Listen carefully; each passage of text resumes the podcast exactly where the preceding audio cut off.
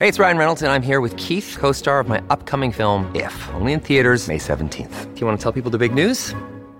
All right, I'll do it. Sign up now and you'll get unlimited for $15 a month in six months of Paramount Plus Essential Plan on us. Mintmobile.com slash switch. Upfront payment of $45 equivalent to $15 per month. Unlimited over 40 gigabytes per month. Face lower speeds. Videos at 480p. Active Mint customers by 531.24 get six months of Paramount Plus Essential Plan. Auto renews after six months. Offer ends May 31st, 2024. Separate Paramount Plus registration required. Terms and conditions apply if rated PG. This episode is brought to you by Reese's Peanut Butter Cups. In breaking news, leading scientists worldwide are conducting experiments to determine if Reese's Peanut Butter Cups are the perfect combination of peanut butter and chocolate. However, it appears the study was inconclusive, as the scientists couldn't help but eat all the Reese's. Because when you want something sweet, you can't do better than Reese's. Find Reese's now at a store near you.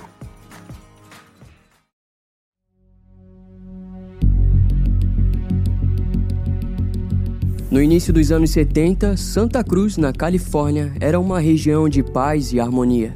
Havia poucos crimes e quase nenhum registro de violência. As pessoas se sentiam protegidas, livres e felizes. No entanto, isso mudou quando uma série de assassinatos surgiu com diferentes tipos de vítimas. Eventualmente, seria descoberto a presença de mais de um assassino na região. Porém, hoje, vamos focar exclusivamente em apenas um dos responsáveis dessa onda de mortes. Seus crimes renderiam a infame alcunha de o açougueiro de Santa Cruz.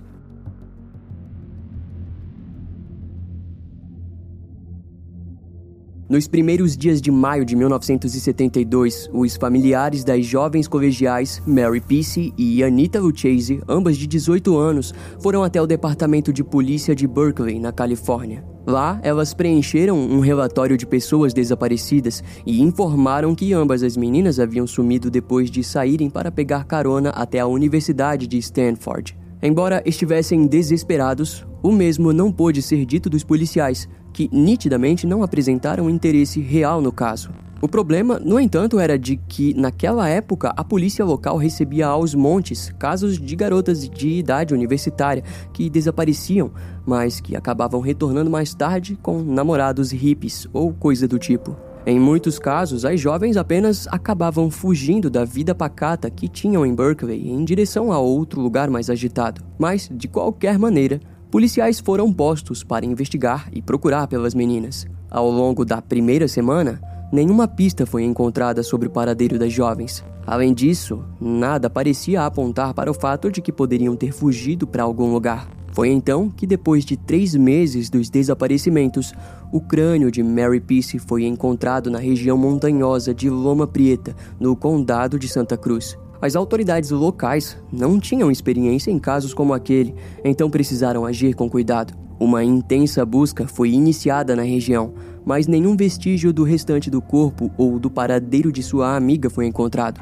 Inicialmente, a polícia não imaginou que se tratava de Mary, pois algo assim nunca havia acontecido ali. Além do mais, os primeiros analistas não sabiam dizer se o crânio pertencia a um homem ou uma mulher. O reconhecimento somente ocorreria depois que, a partir do crânio, os especialistas conseguiram reconstruí-lo. Contudo, precisaram investigar a fundo o registro do Estado de pessoas desaparecidas, onde encontraram documentos dentários de Mary e o compararam com o crânio restaurado. Na época, o caso de homicídio ficou nas mãos dos investigadores Mickey Alufi e Terry Medina, e tudo o que sabiam era de que uma testemunha havia visto as meninas entrando em um carro não identificado. E frente à ausência de pistas melhores, eles apostaram em uma recente prisão de um homem acusado de homicídio, mas não obtiveram sucesso com aquilo.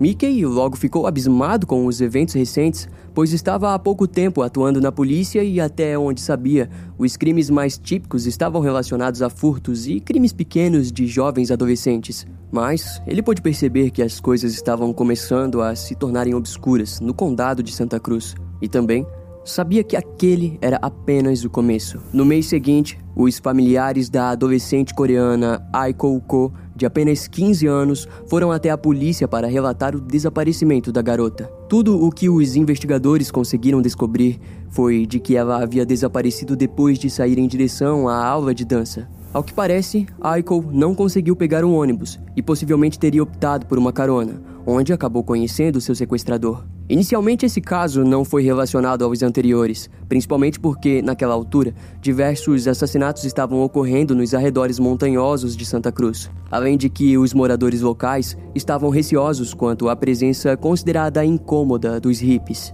principalmente depois do massacre causado pelo assassino profeta John Frazier, que matou cinco pessoas em uma suposta defesa ao meio ambiente. Mas antes dele, os americanos ainda estavam tentando superar os horrores causados pelos crimes de Charles Manson e sua família em Los Angeles. Em outras palavras, era um período em que mortes completamente aleatórias vinham causando desconforto na sociedade conservadora e insegura dos Estados Unidos. E isso tudo só piorava com os assassinatos de jovens campistas, de um padre e mais cinco pessoas que seriam postas na autoria de Herbert Mullin, um jovem assassino esquizofrênico da região de Santa Cruz. De acordo com o criminoso, os seus assassinatos foram cometidos para evitar um abalo sísmico que estava prestes a acontecer. E foi dentro de todo esse contexto que os desaparecimentos que mencionamos até agora, das caroneiras, começaram a ocorrer. Inicialmente, alguns policiais conectaram os casos a Herbert Mullin, mas logo essa teoria cairia por terra. Enquanto isso, a mãe de Aiko Ko lutou bravamente contra a teoria da polícia, que, embora acreditasse no sequestro, também suspeitavam de que ela havia fugido. Mais tarde, uma amiga de longa data da vítima relatou tê-la visto entrando em um carro suspeito, mas não conseguiu chamá-la devido ao trânsito intenso. Assim, Aiko seguiu para dentro do veículo não identificado. Nos próximos dias de investigação, os jornais começaram a questionar sobre o assassinato de Mary Peace, mas os investigadores não tiveram tempo para aquilo, pois tinham que lidar com o recente desaparecimento de mais uma colegial no campus de Santa Cruz. Se tratava de Cynthia Shaw, de 18 anos, que sumiu enquanto pegava carona para fora do campus do Colégio Cabrilho. Mas, em pouco tempo, todos ficaram horrorizados quando o patologista do condado passou a receber da polícia diversos achados assustadores, como um torso, pernas, braços e a mão direita da garota. Segundo ele, foi como montar um quebra-cabeça humano macabro. Ao seu ver, o assassino de Cynthia havia usado uma serra elétrica para desmembrar o corpo. As únicas partes que faltavam eram a cabeça e a mão direita da vítima. Diante o caso, os investigadores Mickey e Terry começaram a acreditar que de fato havia um assassino em especial caçando por caroneiras em Santa Cruz. Isso assustou as comunidades de alunas do campus, que já tinham que lidar com a misoginia dentro do âmbito acadêmico, o que inclusive era particularmente normal na década de 50. Além de toda a opressão causada por homens comuns, naquele momento as mulheres tinham que tomar cuidado também com um homem não tão comum assim, um assassino em série. Elas eram aconselhadas a não andarem sozinhas nas montanhas, a não aceitarem carona de homens suspeitos e evitarem bairros desertos. A lista de proibições era enorme e aquilo ia contra o que as mulheres esperavam da vida no campus de Santa Cruz. A maioria delas buscavam por liberdade, especialização profissional e por voz dentro de um lugar que ainda se fazia piadas com essa jornada. E para piorar, foi nesse período que a pornografia envolvendo fantasias com alunas se deu início. Além disso, como o campus de Santa Cruz ficava fora do centro da cidade, a maioria das jovens não tinham dinheiro para comprar um veículo, então optavam por carona. Aquilo era um cenário que aquele assassino desconhecido entendia e estava sendo inteligente o bastante para não cometer seus crimes no calor do momento, mas sim pensando em cada ato. Devido a isso, as autoridades passaram a aconselhar as jovens a pegarem carona apenas com homens que tivessem o adesivo da universidade colado em seus veículos. Infelizmente, os investigadores realmente acreditaram que o assassino jamais conseguiria um adesivo como aquele. Afinal, não poderia ser alguém relacionado à universidade que estava cometendo os crimes. No futuro, isso se provaria um grande equívoco, mas até isso não ser descoberto, novos desaparecimentos aconteceriam. Em fevereiro de 1973, as estudantes Rosalind Thorpe, de 23 anos, e Alice Liu, de 20 anos, desapareceram da área do campus em que estudavam. O desaparecimento daquelas duas garotas fez com que uma mega operação de busca se iniciasse nos arredores do campus, onde elas haviam sido vistas por último. Essa busca se estendeu até as regiões montanhosas de Eden Canyon, onde encontrariam ambos os corpos decapitados. A polícia também notou que as mãos de um dos corpos foram cortadas e levadas pelo assassino. Mais tarde, um crânio humano e uma mandíbula foram localizadas próximos da rodovia 1, no condado de San Mateo. Quando as autoridades vasculharam a região, acabaram localizando outro crânio, indicando duas vítimas. Assim, em pouco tempo, elas foram identificadas como Rosalind Thorpe e Alice Liu. Em análises posteriores, foi descoberto que ambas tinham sido mortas baleadas na cabeça. Depois dessa coletânea de achados, as universidades passaram a oferecer ônibus exclusivos para que levassem as alunas até a região em que morassem, como forma de garantir sua segurança. Mas isso não preveniu o fato de que as universidades da região passaram a notar uma baixa significativa nas matrículas. Para piorar, uma repórter chamada Marilyn Baker criou rumores errôneos sobre os acontecimentos. Segundo ela, a recente série de assassinatos estava sendo cometida por alguém com conhecimento profissional com facas, pois os desmembramentos e decapitação eram limpos. Marilyn foi ainda mais longe quando disse que os corpos foram encontrados posados pelo assassino e que possivelmente as vítimas foram obrigadas a viver em cativeiro. Além também de argumentar que o assassino fosse uma mulher lésbica ou um travesti. Diante as alegações, os investigadores da polícia de Santa Cruz criticaram seus artigos sem nenhuma fonte confiável. Mas não se engane, pois antes disso as autoridades fizeram uma grande operação de questionamento à comunidade lésbica de Santa Cruz, gerando histeria e também um péssimo relacionamento entre as mulheres e a polícia. Nitidamente, as autoridades locais estavam de mãos atadas, mas por sorte, um acontecimento mudaria para sempre o rumo desses eventos.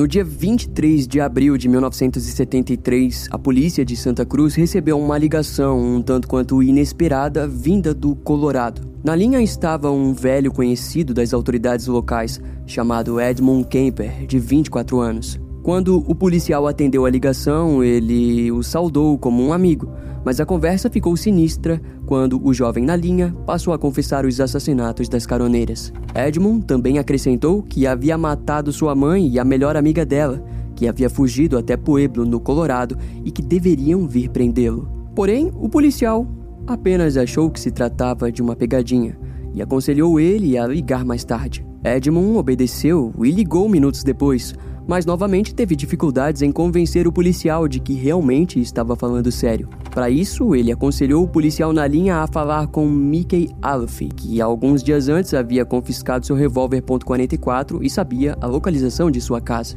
Feito isso, quando Mickey chegou na residência da família Kemper, rapidamente sentiu o cheiro de decomposição. E em uma breve investigação, ele logo encontrou dois corpos femininos decapitados, sendo elas Claire Nell Strandberg, de 52 anos, e sua melhor amiga Sarah Taylor Hallett, de 59 anos. A cabeça da mãe do suspeito havia sido usada como alvo para dardos e posteriormente a língua e laringe da mulher seriam encontrados no triturador de lixo da cozinha. Mickey ficaria assombrado por aquelas imagens para sempre. Posteriormente, na cena do crime foi encontrado um pequeno bilhete com uma confissão escrita por Ed Kemper. Quando os armários da casa foram investigados, a polícia encontrou numa caixa de sapatos os pedaços decepados de uma mão e pés das mulheres mortas. Ed Kemper foi então buscado pelas autoridades do condado de Santa Cruz, que em seu carro encontrariam três armas e centenas de cartuchos de munição. Durante o retorno, o criminoso explicou que acreditava que se tornaria alvo de uma caçada mortal, mas quando não ouviu notícias sobre o assassinato de sua mãe, ele decidiu cancelar tudo e se entregar. Enquanto isso, na residência dos campers, foram encontrados vários objetos pessoais de várias jovens universitárias, entre elas as que foram encontradas decapitadas. Depois de chegar em Santa Cruz, o investigador Mickey, ao lado do promotor Peter Chang, passariam a ouvir os detalhes sórdidos de todos os assassinatos cometidos por Ed Kemper. Após a confissão, ele tratou de levar as autoridades para os locais em que havia descartado as partes de suas vítimas. Quando a notícia estourou, toda a verdade por detrás da vida de Ed Kemper foi a público, a qual conheceremos a partir de agora. Edmund Kemper nasceu em dezembro de 1948 na cidade de Burbank, na Califórnia. Boa parte da sua infância ele passou ao lado de uma irmã seis anos mais velha e outra dois anos mais nova. Inicialmente, Ed Kemper era sempre visto junto ao seu pai, Edmund Jr. No entanto, o relacionamento entre seu pai e sua esposa, Clarnell, era extremamente conflituoso. De acordo com o próprio homem, viver ao lado dela era como levar uma vida no inferno. Quando Ed Kemper ainda era criança, seu pai atuava em uma indústria de energia atômica, a qual considerou mais preferível trabalhar com aquele tipo de perigo do que estar próximo de Clarnell. Devido a isso, todos os filhos, inclusive Ed Kemper, notariam a grande dificuldade que seu pai tinha em demonstrar amor, evitando abraçá-los e muitas vezes passando longos períodos fora de casa. Em resultado, o casal acabou se separando e Clarnell, ao lado de seus filhos, se mudaram para Montana.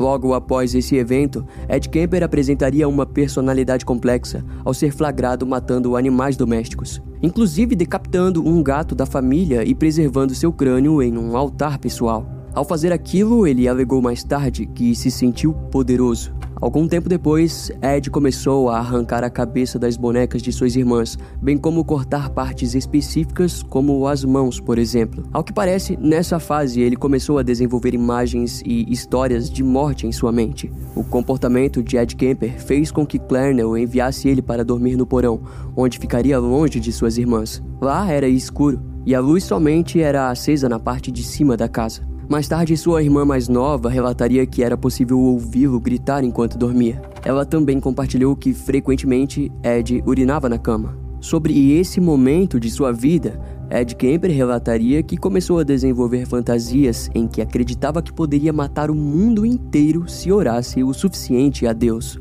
Enquanto isso, na escola, houve um dia em que Ed Kemper foi desafiado por seus colegas a beijar sua professora, mas ele respondeu que para fazer aquilo ele teria que matá-la. Isso pode nos fazer refletir sobre seu pensamento conturbado diante as mulheres. E para entendermos esse ponto, bem como muitos outros, chamamos a psicóloga Janaína Barney, especialista em psicodiagnóstico, para colaborar com esse episódio. Então, teriam esses problemas com as mulheres sido causados pela presença dominante da mãe de Ed Kemper? Não podemos atribuir a causa dos comportamentos ou pensamentos dele a um único evento ou relação. Os comportamentos, eventos privados ou transtornos, eles são muito complexos para atribuirmos uma causalidade. Em psicopatologia, nós podemos ter sim correlação, mas não causalidade. A correlação é quando há uma relação entre duas variáveis, mas não implica na sua causa. Mesmo eventos sem uma relação causal podem ter correlação. Então, não podemos dizer que a presença dominante da mãe tenha causado seus pensamentos conturbados sobre as mulheres. Hoje, nós sabemos que um comportamento é multifatorial,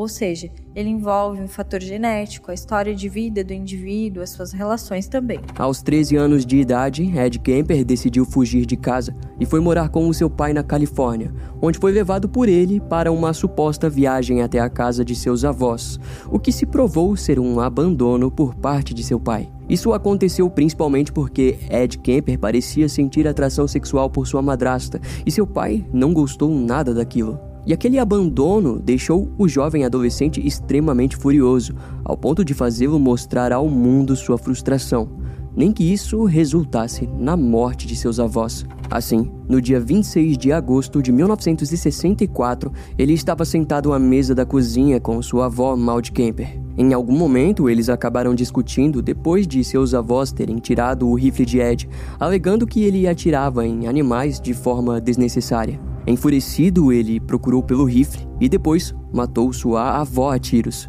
No momento do crime, o seu avô estava fora de casa, mas ao chegar, foi rapidamente surpreendido e morto na garagem ao lado de seu carro. Após matá-los, Ed ligou para sua mãe e confessou os assassinatos. Com isso, Clarnell instruiu Ed a ligar para a polícia, resultando na sua prisão. Em interrogatório, Ed Kemper disse que matou sua avó porque tinha curiosidade sobre como seria a sensação. Já sobre seu avô, ele preferiu matá-lo para evitar que ele encontrasse sua esposa brutalmente assassinada. Na época, os psiquiatras diagnosticaram o jovem garoto como esquizofrênico paranoico, e após ser condenado como menor, Ed Kemper foi enviado para o Hospital Psiquiátrico de Atascadeiro. Naquela época, o hospital possuía cerca de 1.600 presos, sendo em média 24 deles assassinos e outros 800 criminosos sexuais. Quando os psiquiatras conheceram Ed, eles foram contra os diagnósticos do tribunal, relatando que o jovem assassino era inteligente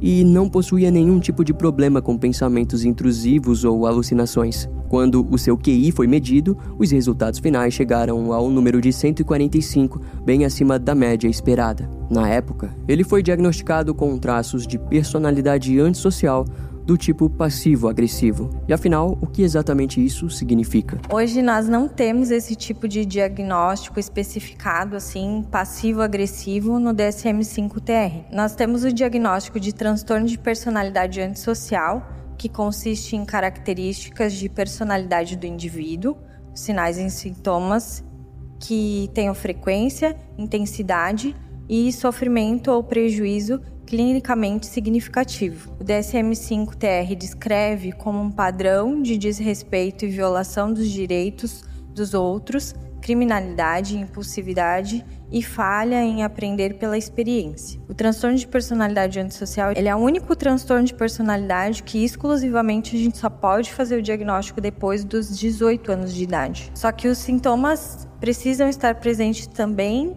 na infância. Então nós temos os critérios de diagnóstico para fazer o diagnóstico do transtorno de personalidade antissocial, que são a um padrão difuso de desconsideração e violação dos direitos das outras pessoas que ocorre desde os 15 anos de idade, conforme indicado por três ou mais dos seguintes: 1. Um, fracasso em se ajustar às normas sociais relativas a comportamentos legais, conforme indicado pela repetição de atos que constituem motivos de detenção. 2. Tendência à falsidade, conforme indicado por mentiras repetidas, uso de nomes falsos ou de trapaça para ganho ou prazer pessoal. 3. A impulsividade ou fracasso em fazer planos para o futuro. 4. Irritabilidade e agressividade, conforme indicado por repetidas lutas corporais ou agressões físicas. 5. Desrespeito imprudente pela segurança própria ou de outros. 6.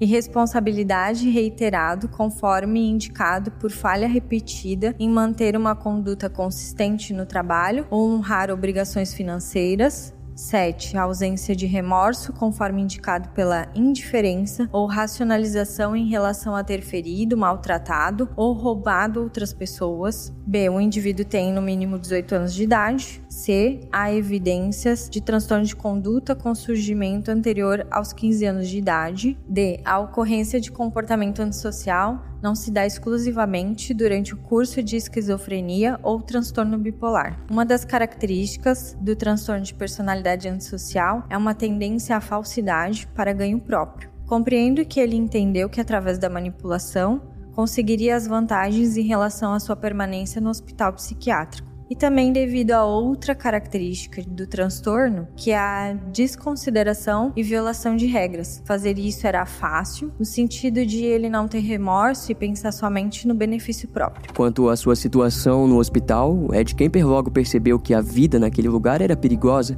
e assim buscou manter uma fachada ingênua para sua própria sobrevivência diante dos outros presos. E essas companhias nada agradáveis seguiram ele nos anos seguintes, onde possivelmente ouviu sobre diversas histórias sexuais ou de assassinatos. Nesse meio tempo, Ed Kemper se tornou querido pelos funcionários e psiquiatras do hospital. Com o tempo, permitiram que ele preenchesse os testes psiquiátricos de outros presos. Essa atividade fez com que ele entendesse como os testes funcionavam, fazendo com que no futuro usasse esse mesmo conhecimento para ser liberado do hospital. Mas, enquanto isso não acontecia, Ed continuou a desenvolver fantasias sexuais envolvendo atos homicidas, algo que possivelmente pôde se intensificar dada a sua estadia na presença de inúmeros outros criminosos. E como resultado de seus atos manipuladores, após cinco anos de prisão hospitalar, Ed foi liberado incondicional por bom comportamento. Ele recebeu o direito de uma dispensa honrosa, que selou seus documentos, impossibilitando que futuros empregadores soubessem de seu passado. No entanto, os psiquiatras do hospital recomendaram que ele jamais fosse enviado para os cuidados de sua mãe, Clarnell. Curiosamente, consideraram como a origem do antigo comportamento homicida de Ed. Mas, no fim das contas, ele acabou sendo acolhido por sua mãe no condado de Santa Cruz. Lá, Ed procurou tentar ingressar no departamento de polícia local, Entretanto, foi rejeitado por conta da sua altura.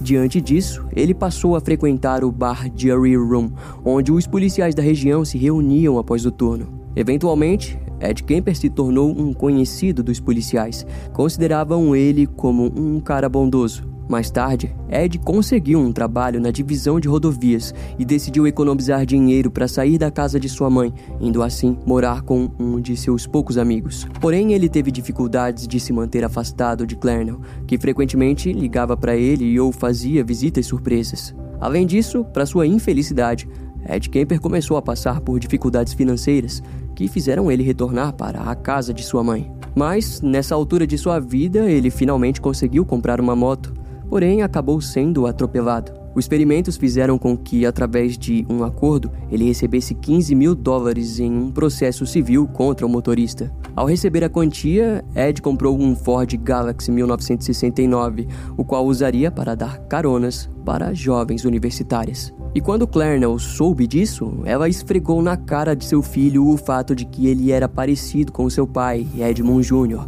e afirmava que ele jamais teria chance com aquelas garotas lindas universitárias. Aquilo deixou Ed furioso e nas próximas vezes ele notaria como o número de garotas universitárias pedindo carona era alto. Antes de iniciar os crimes, Ed teria dado mais de 150 caronas, sem demonstrar nenhum tipo de comportamento anormal. Na verdade, foram muitas as vezes em que ele sentia que deveria fazer algo com elas. No entanto, havia uma guerra interna em sua mente que não permitia aquilo por enquanto. Posteriormente, Ed Kemper diria aos psiquiatras que uma das motivações para essa série de crimes contra garotas universitárias teria se iniciado a partir destes conflitos com sua mãe. Mas será que isso faz algum sentido do ponto de vista clínico?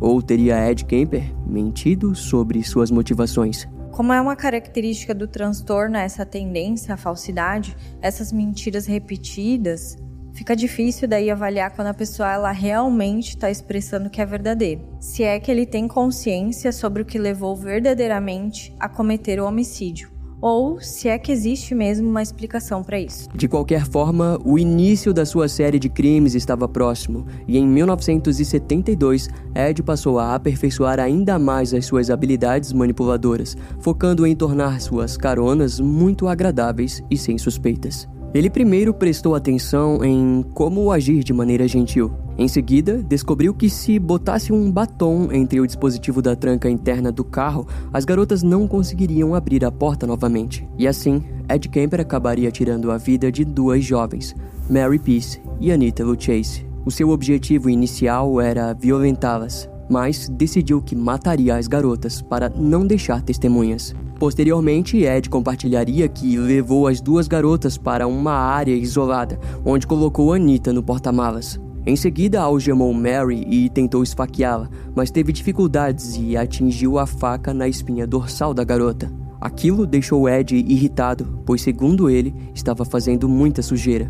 Diante da dificuldade, Ed finalizou o ato ao cortar profundamente a garganta de Mary. Depois disso, ele se levantou e esfaqueou Anita até a morte dentro do porta-malas do veículo. Ao retornar em direção à sua casa, Ed foi parado por um policial de patrulha que notou a lanterna traseira do veículo quebrada. O criminoso se manteve calmo e foi educado sem levantar suspeitas, relatando que trataria de arrumá-la. Mais tarde, para os investigadores, Ed compartilharia que caso o policial desejasse olhar o porta-malas, ele tentaria matá-lo. Ao chegar em casa, enquanto sua mãe estava no trabalho, ele enrolou os corpos das garotas em cobertores e levou eles até seu quarto, onde foram fotografadas enquanto eram desmembradas. Além disso, Ed fez sexo com as cabeças decepadas das vítimas. Ao fim, descartou os restos nas áreas montanhosas do condado de Santa Cruz. Esse padrão se seguiria em todos os seus outros assassinatos, onde em cada um deles se tornava mais aperfeiçoado. Quando ele matou Aiko Ko, Ed quase desistiu após descobrir que ela tinha apenas 15 anos. No entanto, não poderia deixar de cometer suas fantasias mais mórbidas. Ed Kemper compartilharia em entrevista que quando ameaçou Aiko com sua arma, ela entrou em desespero. Mas, preocupado com a situação, ele alegou que apenas estava prestes a cometer suicídio, tentando convencê-la de que não usaria a arma contra ela. Neste momento, nós podemos ver claramente como ele utilizava da mentira para manipular, reforçando uma de suas características mais marcantes. Novamente, usando da mentira para benefício próprio, que, como dito anteriormente, algo notável no transtorno antissocial. Ao levar Aiko até o local do assassinato, Ed Kemper saiu do veículo e ele acabou se trancando. Isso permitiu que a garota ficasse sozinha com a arma do sequestrador, mas a situação era tão avassaladora que a jovem apenas destrancou o veículo e deixou Ed entrar. Ele então enrolou a garota com fita adesiva, onde foi violentada sexualmente, para então ser estrangulada até a morte todos os casos, ele se desfez das evidências, demonstrando um grande grau de entendimento de que o que estava fazendo renderia uma prisão. Notavelmente, após o seu terceiro assassinato, Ed precisou comparecer para uma consulta de rotina devido à sua liberdade condicional, onde era analisado por vários psiquiatras. O primeiro concluiu que ele não representava mais perigo a ninguém. O segundo utilizou as palavras normais em seu relatório sobre o criminoso. Em resultado, o juiz que ficou responsável pelo seu caso, embora não tenha concordado com os resultados dos relatórios, acabou liberando Ed da condicional. Ed Kemper ficou satisfeito com o resultado e, em comemoração, saiu para enterrar a cabeça de Aiko. Isso nos leva a outra questão Seria esse um indicativo de que um declínio mental estava acontecendo ou apenas parte de suas próprias fantasias de controle e poder? A resposta é depende, mas observando todo o contexto da história dele, na minha opinião, não foi um declínio cognitivo. Eu acredito ser mais um dos comportamentos voltados para a realização de algum desejo ou talvez este de controle e poder que você cita. Enquanto cometia os assassinatos e se sentia poderoso, Ed continuava a ter problemas de relacionamento com sua mãe, fazendo com que ele desejasse ainda mais matar as jovens, para então se relacionar com seus corpos. Para melhorar seus atos, Ed comprou um revólver .22, com o qual usou no sequestro de Cynthia Shaw. Daquela vez, ele estava cego pelo desejo homicida. Assim, apenas levou Cynthia até um lugar isolado onde a matou com um disparo a queima-roupa na cabeça, sem dar chance alguma à garota de se defender. Ao que parece, Ed apenas desejava que houvesse um corpo no qual pudesse realizar suas fantasias. Após o crime, ele levou o corpo até sua casa, onde foi decapitada e enterrou sua cabeça no quintal de sua mãe, mas antes retirou o fragmento do disparo do crânio de Cynthia. Posteriormente, Ed explicaria que enterrou a cabeça em direção à janela do quarto de sua mãe, pois ela adorava quando todos prestavam atenção nela. Aquilo era um tipo de vingança pela sua personalidade. Contudo, vale ressaltar que quando a cabeça foi encontrada pelas autoridades, eles perceberam que ela teve a parte frontal de sua face cortada e deixada solta. Ed explicaria esse ato dizendo que fez para saber que Cynthia sempre estaria o olhando diretamente. Durante seus crimes, Ed frequentemente visitava o bar Jury Room, onde observava as autoridades falarem sobre os crimes do chamado de açougueiro de Santa Cruz. Entre eles estava Mickey Alofi. Ed Kemper evitava conversar por muito tempo com os policiais, mas ficava bebendo cerveja enquanto analisava a frustração dos investigadores. E antes de ir embora, sempre fazia algum tipo de brincadeira com os policiais no balcão. De acordo com Ed, os investigadores estavam procurando um homem inteligente e não alguém tão simples como ele. Por esse motivo, não suspeitaram dele. Mais tarde, após uma briga intensa com sua mãe, Ed saiu de casa e acabou encontrando Rosalind Thorpe e Alison Liu. Enquanto dirigia, sem demonstrar nenhuma ação suspeita, ainda dentro do campus ele apenas sacou seu revólver e deu um tiro na têmpora de Rosalind, fazendo com que Ellison entrasse em pânico. Ed então mirou na garota no banco de trás, mas teve dificuldades de acertá-la, até que disparou contra suas mãos que estavam na frente do rosto e depois atirou novamente, daquela vez acertando. Em seguida, parou e enrolou os corpos em cobertores e seguiu em direção para fora do campus. Na entrada, precisou passar pelos guardas, onde informou que ambas as garotas estavam bêbadas e precisava levá-las para casa.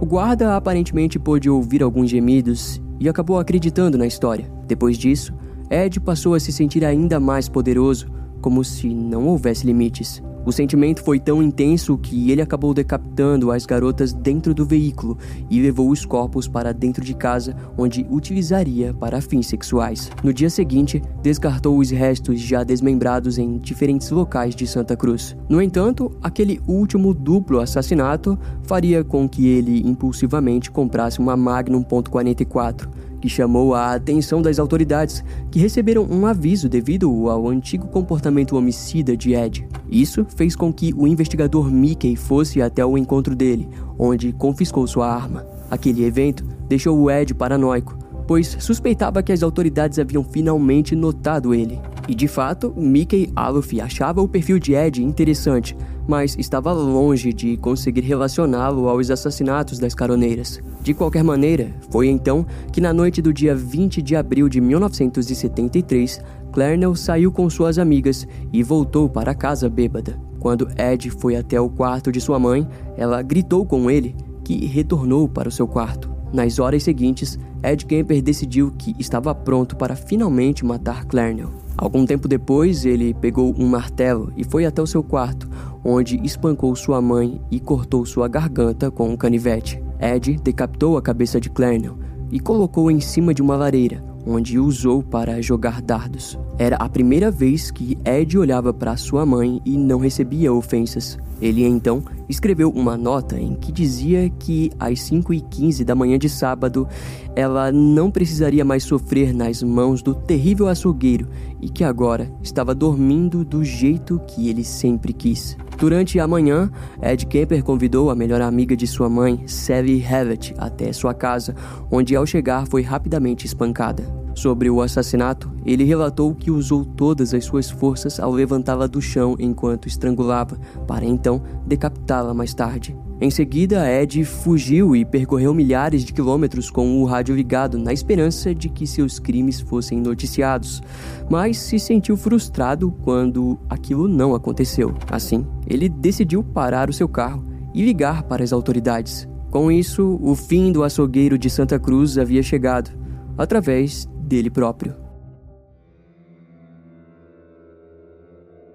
Há quem diga que toda a narrativa assassina de Ed Kemper foi exclusivamente causada pelo desejo proibido de assassinar sua própria mãe. Mas será que isso é verdade? Exclusivamente causado pelo desejo de assassinar a própria mãe, não, pois estaríamos reduzindo todos os comportamentos dele a um único evento. E não acredito que seja simples assim. Acho que casos complexos tem explicações complexas. Alegações extraordinárias exigem evidências extraordinárias, e assim seria em seu julgamento, ao tentarem alegar insanidade. Em defesa de Ed Kemper foi posto o advogado público Tim Jackson, que também havia atuado na defesa dos assassinos Herbert Mullin e John Frazier. Ao assumir o caso, ele logo apresentou a sua alegação de insanidade. O problema, no entanto, era de que, através das confissões, ficou evidente que Ed Kemper era suficientemente inteligente para pensar em seus crimes com antecedência. Mas, mesmo assim, a defesa optaria em trazer todo o histórico assassino do criminoso.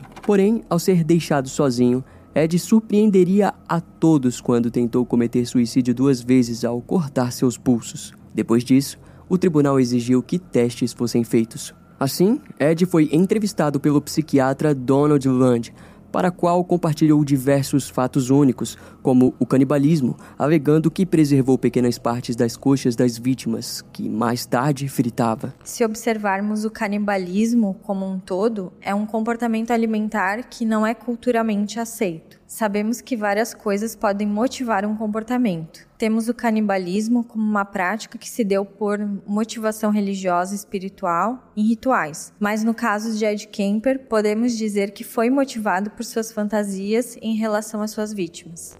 Naquelas conversas com o psiquiatra, o criminoso compartilhou que durante sua infância havia um jogo que brincava com sua irmã mais nova, onde pedia a ela para que conduzisse ele até uma cadeira. Em seguida, ela puxava uma alavanca imaginária e Ed se contorcia no chão como se estivesse morrendo em uma câmara de gás. Nessa altura de sua vida, ele também teria desenvolvido desejo por armas e pelo assassinato de mulheres, bem como uma secreta fantasia envolvendo a morte de todos os moradores de Santa Cruz, onde se relacionava sexualmente com os cadáveres. Durante as sessões, Donald também questionou sobre o porquê das decapitações, Questão que Ed respondeu ao dizer que se via como um cavalheiro que corta a cabeça de suas vítimas e as levanta apresentando-as como um troféu. Em poucas horas de entrevista, o próprio Donald percebeu que Ed não poderia ser julgado como insano, mas entendia que, de certa forma, o açougueiro de Santa Cruz possuía sérios problemas mentais e que seu lugar deveria ser em um hospital psiquiátrico. Desse modo, o julgamento começou no dia 23 de outubro de 1973. Em defesa da sua insanidade, o próprio Ed contou ao júri que possuía necessidade compulsiva em possuir mulheres e seus atos de necrofilia apoiavam sua loucura. Além disso, alegou sentir que era como se dois seres habitassem em seu corpo e que matar era como uma droga viciante. A promotoria, por sua vez, apostou nas confissões e em todas as provas encontradas em posse do criminoso. Além de que o próprio Ed havia levado as autoridades para os locais de desova dos restos mortais das garotas desaparecidas. Assim, no dia 8 de novembro de 1973, o júri precisou de cinco horas de deliberação para concluir que Ed Kemper estava são durante seus crimes. Sendo assim, ele foi sentenciado em oito prisões perpétuas pelos oito assassinatos em primeiro grau cometidos por suas mãos.